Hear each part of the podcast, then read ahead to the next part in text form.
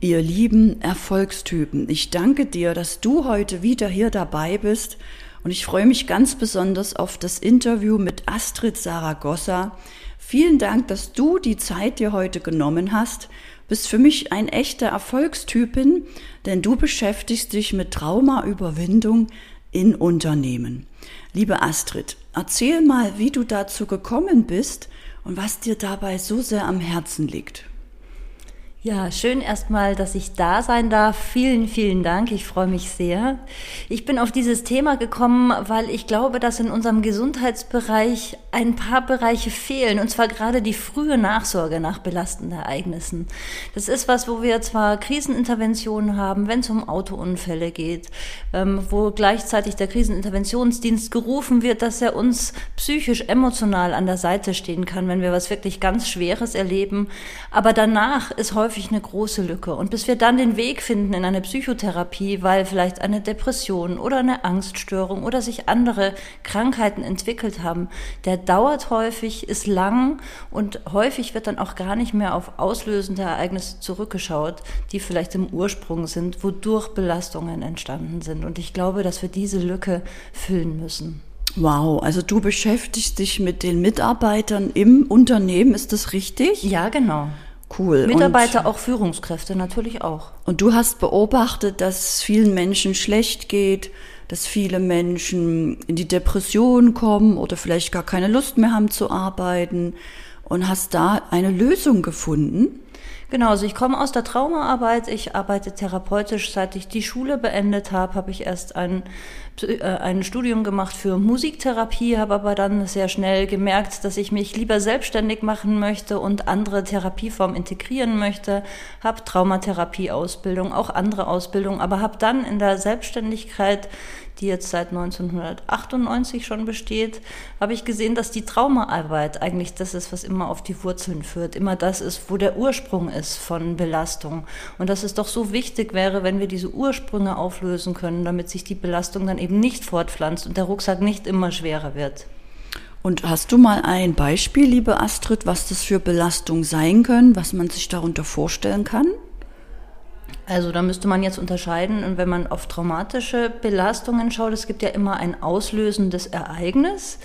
Ähm, das kann schon sehr unterschiedlich sein, ob das jetzt Gewalterfahrungen sind, Naturkatastrophen, Unfälle, Unglücke. Ja, da gibt es Dinge, die man vielleicht selbst irgendwo mit initiiert hat, dann ganz andere Gefühle, vielleicht auch Schuldgefühle hat, als etwas, was von außen kommt. Ähm, und dann hängt es noch davon ab, wie bin ich an dem Tag vielleicht drauf? Ja, bin ich gerade ausgeschlafen? Habe ich mich gerade mit meinem Partner gestritten? Gibt es andere Lebensumstände, wodurch ich sowieso schon nicht ganz in meiner Mitte bin? Also wie verarbeite ich das direkt an diesem Tag? Und dann ist es nicht nur das Ereignis, sondern ist ja auch die Zeit danach. Wie gehe ich dann im Nachhinein damit um? Welche Möglichkeiten habe ich? Welche Ressourcen habe ich vielleicht? Also aus früheren Erfahrungen, ähm, dass ich mit ähm, Situationen so umgehe, dass ich draufschaue oder dass ich sie eher vermeide. Also da gibt es ja verschiedene Strategien, aber auch in der Umwelt verschiedene Personen, die mich vielleicht dabei unterstützen können. Und je nachdem bleiben dann Belastungssymptome oder sie können wieder gehen. Und macht mich das erfolgreich, wenn ich mich damit beschäftige? Ja, genau, weil im Grunde ist, äh, also wir sehen, ich sag's mal so, in Unternehmen sehen wir sehr viel Stressbelastungen. Und es ist schon so, dass darüber gesprochen wird, aber nicht so sehr über Trauma. Und Trauma ist eine Möglichkeit, wie Stressbelastung nicht nur entstehen kann, sondern auch, wie sie plötzlich so überschwappen kann, dass die Menschen nicht mehr arbeitsfähig sind. Ja? Weil eigentlich bedeutet Stressbelastung, wir sind in einer Überforderung. Eine Überforderung, weil wir die Dinge im Alltag nicht mehr bewältigen können, weil es einfach zu viel ist. Wir können immer nur eine Sache bewusst verarbeiten.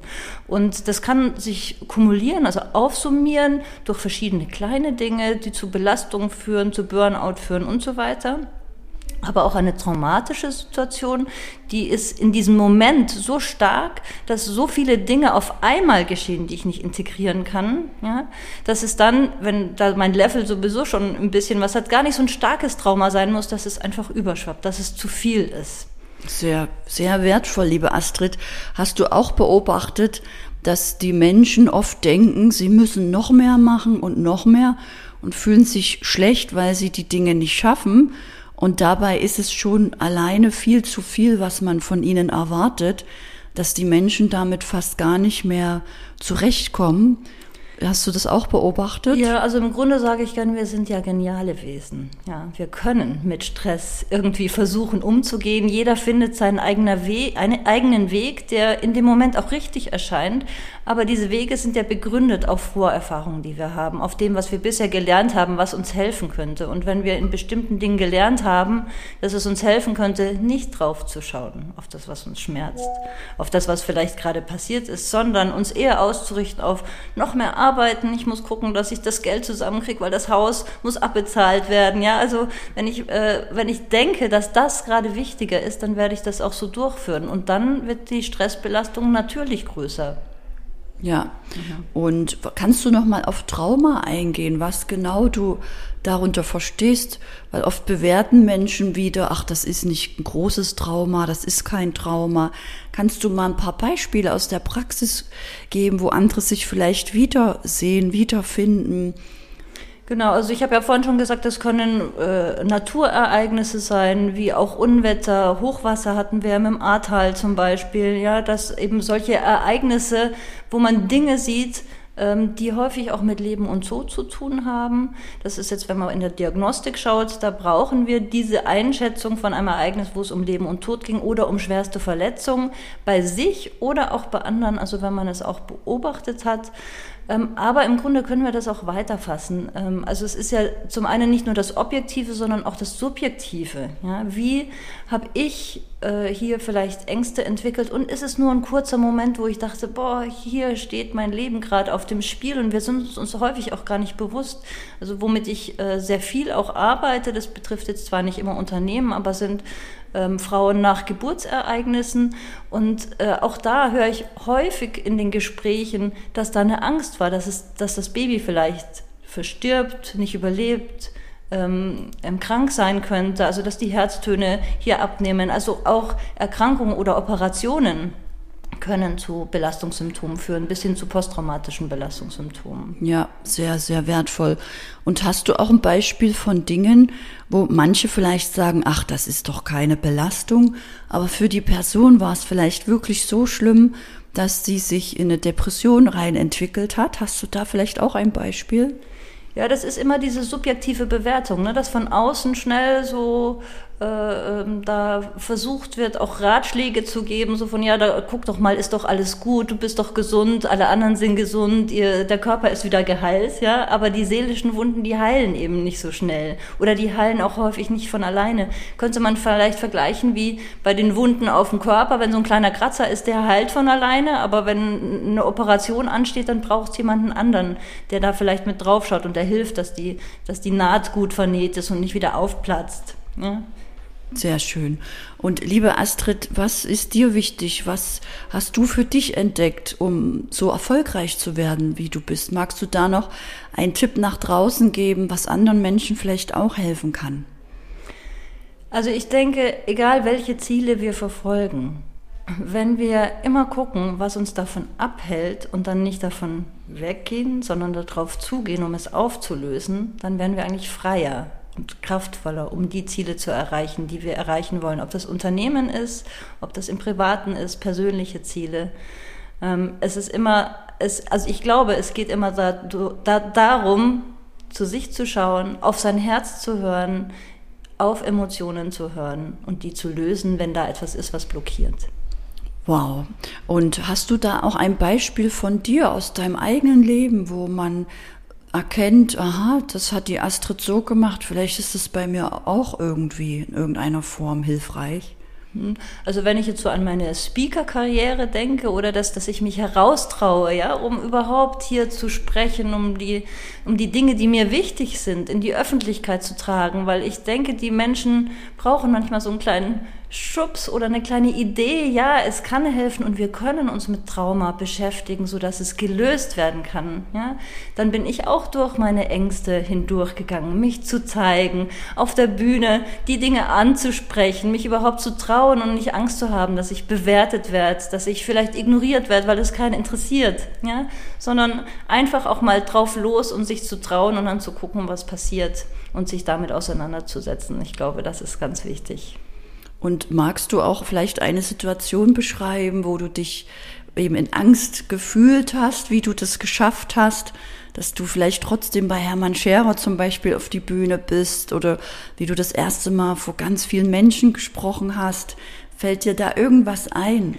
Ähm, vielleicht äh, fällt mir da mein Feuerthema ein, weil äh, ich habe seit Kindheit immer viel Angst vor Feuer gehabt. Ich konnte als Kind nicht mal ein Streichholz anzünden, ja, und ich wusste auch gar nicht, woher das kam, weil da waren keine Feuersituationen. Und ich habe dann aber so im Laufe meines Lebens, ich bin ja therapeutisch tätig und habe in den Ausbildungen viel mit Selbsterfahrung natürlich zu tun gehabt und habe versucht, diesem Thema immer mal wieder zu begegnen und es kam aber von selbst. Also es sind immer wieder Ereignisse passiert. Ich hatte Feuer in der Küche, habe mir meinen Finger fast, also ziemlich gut verbrannt. Ähm, hatte Feuer mal unterm Bett von so einer Moskitospirale, ja. ähm, und es sind immer wieder Ereignisse passiert, die mich aber weiter dahin geführt haben, das, dem Thema zu begegnen und es zu lösen bis hin, dass ich jetzt im letzten halben Jahr schon zweimal übers Feuer gelaufen bin. Und seitdem habe ich auch das Gefühl, jetzt bin ich in meiner Kraft, jetzt habe ich mein Feuer entdeckt und kann das auch leichter nach außen tragen. Wow, was für eine mutige Frau, was für eine schöne Geschichte. Danke, dass du das mit uns teilst. Das hilft bestimmt auch ganz vielen da draußen, denn was könntest du noch mitgeben, was dir dabei geholfen hat, dich mit dieser Angst wirklich auseinanderzusetzen und die zu lösen? Hast du da noch ein paar Tipps für die Zuhörer? Ähm Tja, es ist immer schwierig zu sagen, keine Angst zu haben vor der Angst. Wie hast du äh, das geschafft, dass du da keine Angst mehr hattest? Ihr trotzdem zu begegnen, ja, weil Angst ist ja eigentlich was. Zum einen kommt sie häufig aus der Vergangenheit, ja, dass wir etwas erlebt haben, wodurch wir Angst haben, dass etwas in der Zukunft wieder passiert. Und deshalb haben wir im Hier und Jetzt eine Angst. Aber eigentlich ist sie ja wie gesagt, aus der Vergangenheit für die Zukunft. Und dieses Vertrauen zu haben, dass im Hier und Jetzt es aber gut ist, sich damit zu beschäftigen und dass genau das es lösen kann. Das ist ja eigentlich der Ausgangspunkt und da hilft es manchmal eben Begleitung zu haben, beziehungsweise ist es vielleicht sogar wichtig, Begleitung zu haben, dass man sich dann in der Angst nicht verliert. Ja, ganz genau. Ohne Begleitung ist es fast unmöglich. Und wie, liebe Astrid, kann man denn, wenn man jetzt spürt, ja, ich habe da auch irgendwie ein Thema, mit dir in Verbindung treten? Am besten über meine Webseite saragosa.de mit einem S. Oder ich bin auch auf LinkedIn oder auch auf Instagram. Da kann man mich gerne anschreiben ähm, einen Gesprächstermin ausmachen oder einfach per E-Mail. Das ist wunderbar. Sehr schön. Wir verlinken das alles. Könnt ihr alle euch mit Astrid verbinden und Kontakt aufnehmen. Und was, liebe Astrid, möchtest du noch zum Schluss aus deinem Herzen sagen, um die Menschen noch einen kleinen Tipp aus dem Herzen mitzugeben? Oh, was ich mir wirklich wünschen würde, ist, dass wir alle achtsamer sind miteinander und ein bisschen freier werden, um Bewertungen loszulassen. Denn Bewertung ist jetzt nicht was, was große Traumasymptome auslöst, ja, und auch nicht zur Traumaursachen zählt, aber es ist sehr wohl was, was in der Zeit danach die Menschen nicht in die Heilung bringt, sondern ganz im Gegenteil eher noch verstärkt, dass Belastungen bleiben. Und ich glaube, dass wir da sehr viel wohlwollender miteinander umgehen sollten, sehr viel achtsamer und andere Menschen, wenn sie von schwierigen Ereignissen erzählen, nicht bewerten, sondern ihnen einfach nur zuhören. Das wäre so schön. Wow, was für ein schöner Traum. Da kriege ich gleich Gänsehaut. Und ich fasse noch mal zusammen, liebe Astrid. Also es ist dir wichtig, die Traumata zu lösen, dahin zu schauen, dass Menschen durch die Angst gehen und sich nicht mehr so bewerten, damit vielleicht die kleinen Traumata gar nicht erst so groß werden und wir auf dieser Welt einfach alle ein glücklicheres Miteinander erleben. Und ich danke dir für deine Zeit, liebe Astrid, denn ich weiß, auch du bist schon viel gebucht. Du standst schon auf der Bühne mit Hermann Scherer, hast vor hunderten Menschen gesprochen. Danke, dass ich dich heute für dieses Interview gewinnen konnte.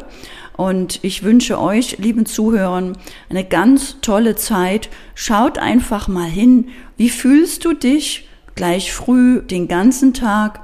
Wenn du da spürst, da ist irgendetwas, was dich nicht in der Freude oder im Spaß am Leben fühlen lässt, und du kommst damit nicht weiter, verbinde dich mit der lieben Astrid. Ich kann sie euch wärmstens empfehlen als eine Frau, die diesen Weg nicht nur weiß, sondern ihn auch selber gegangen ist. Und das ist sehr, sehr wertvoll, weil auch sie dann weiß, wie du dich fühlst und vielleicht schon weiß, was eventuell noch kommen kann, so dass sie dich schon davor warnen kann. Ist es nicht so, liebe Astrid? Ja, wunderbar. Vielen Dank für die schöne Zusammenfassung. Ja, ich danke dir, wünsche dir noch äh, fantastische Erfahrungen und Geschichten und ganz viele Möglichkeiten darüber zu sprechen und wünsche euch allen einen fantastischen Tag, ihr Lieben.